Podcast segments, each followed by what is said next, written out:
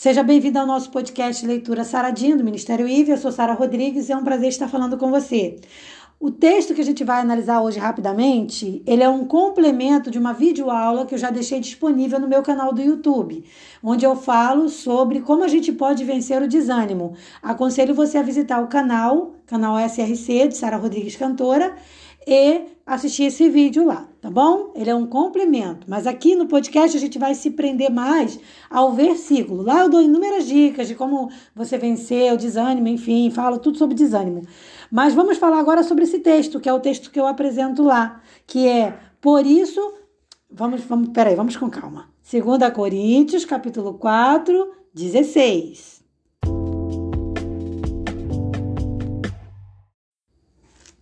Agora sim eu vou ler o texto para você de 2 Coríntios 4, 16.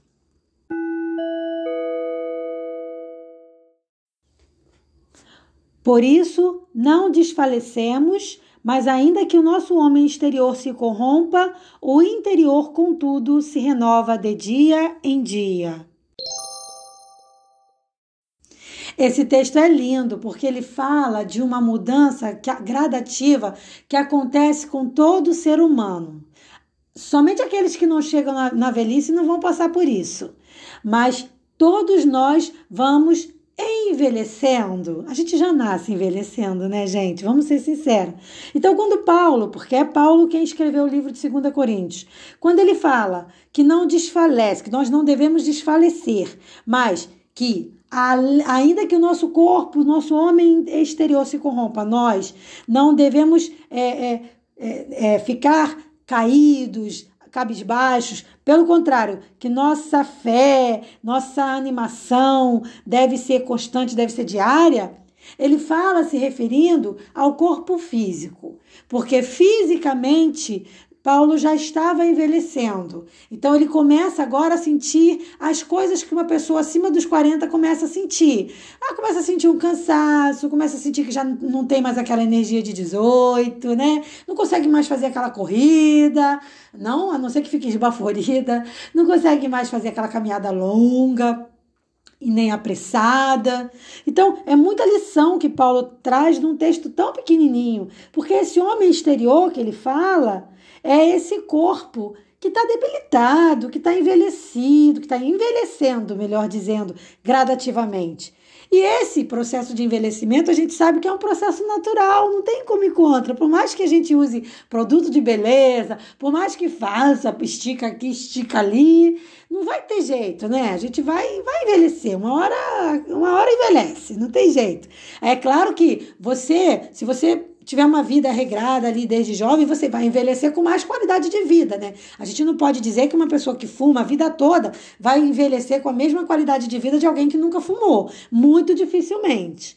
Então, vai depender muito também do que a pessoa vai fazer quando ela para de fumar, por exemplo. Que atitudes ela vai tomar? Ela vai cuidar da saúde? Ela vai tentar buscar ali o tempo perdido, isso tudo vai fazer diferença, tá? É, então ele fala de, dessa, dessa coisa do corpo mesmo, o corpo ficar decaído, o corpo ficar abatido, né? Ficar com aquelas fraquezas normais, e já não tem mais aquele, aquele ânimo de juventude. Mas ao mesmo tempo não tem desânimo de alma. É uma alma jovem. Então a gente começa agora a ter uma alma jovem. O corpo pode até estar tá envelhecido, mas a alma é jovem. A alma é de um jovem de 18, tá? Então, por que, que esse corpo fica caidinho? Porque ele tá ali sofrendo muitas lutas, ele já se submeteu a muitas lutas, né? Já sofreu muito, teve muitas co coisas, consequências de pecado ou não. Então, esse homem exterior ele pode estar tá abatido, mas o homem interior é que precisa estar tá forte. Então, Paulo, ele fala desse homem interior que tem que se renovar a cada dia né? E Paulo diz: "Eu não me desfaleço, eu não, eu não caio. Eu posso estar abatido por fora, mas por dentro eu sou jovem, sou forte." Então, por isso que Paulo era intrépido, por isso que ele falava com, com autoridade, falava com, com sabe, com, com, com determinação, porque ele era um jovem internamente falando. E é assim que a gente tem que ser.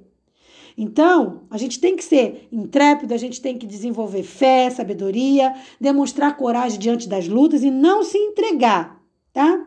Quanto mais a gente vai ficando velho, mais jovem o nosso espírito tem que ter. Porque a gente entende que quanto mais velho, pelo menos deve, deve ser assim, né? Mais experiência de vida a pessoa tem. Então, mais jovem espiritualmente ela tem que ficar. Porque ela vai ficando mais sábia, ela vai ficando mais esperta, mais inteligente, mais sagaz. Ela já não tem aquelas ilusões da juventude, ela não tem aquela inocência toda da juventude, ela não tem aquela imaturidade da juventude. Então, ela vai ficando um espírito forte, sagaz, esperto, sabe?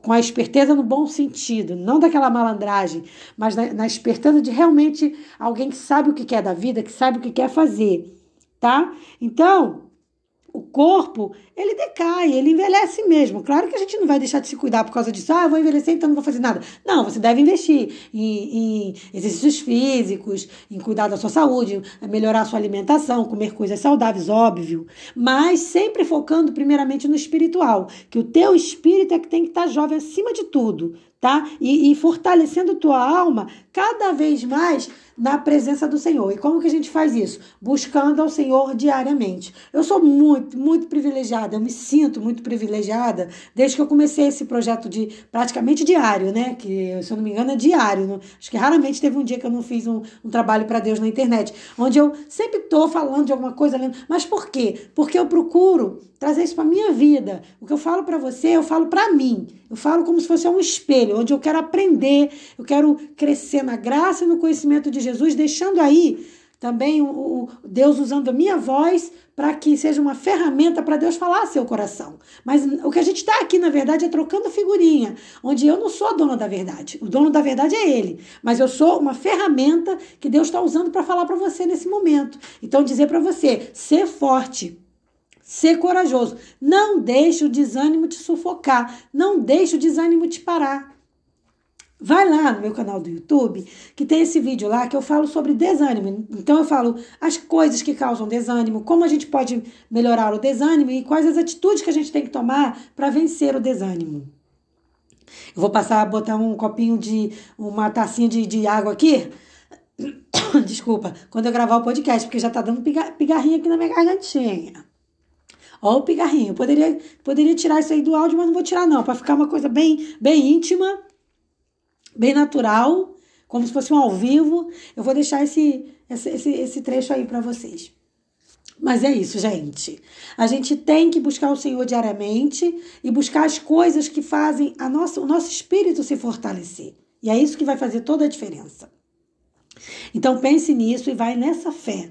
Vença o desânimo, porque o desânimo ele te afasta de Deus. Então não deixe o desânimo te tomar, tomar conta da sua vida. Busque a presença do Senhor e aí você vai renovar a sua força, renovar a sua energia para você ter motivação para fazer as coisas que realmente são prazerosas na vida e que realmente valem a pena. E trabalhar pela obra do Senhor, trabalhar para a causa de Deus, vale muito a pena. E Paulo fazia isso com muito afinco, com muito amor, com muita vontade. E eu também estou aqui animadíssima. Estou tirando aqui, aprendendo aqui com Paulo de que vale a pena mesmo trabalhar para Jesus. Como é bom. Então, seja feliz com Jesus hoje. Não esquece disso. Não deixe o desânimo te vencer.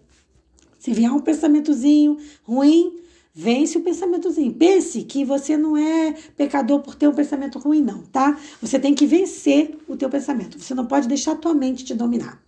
Tá bom? Se inscreve lá no meu canal, deixa lá o seu like. Vai ser um prazer ter você lá também, recebendo um conteúdo diferenciado.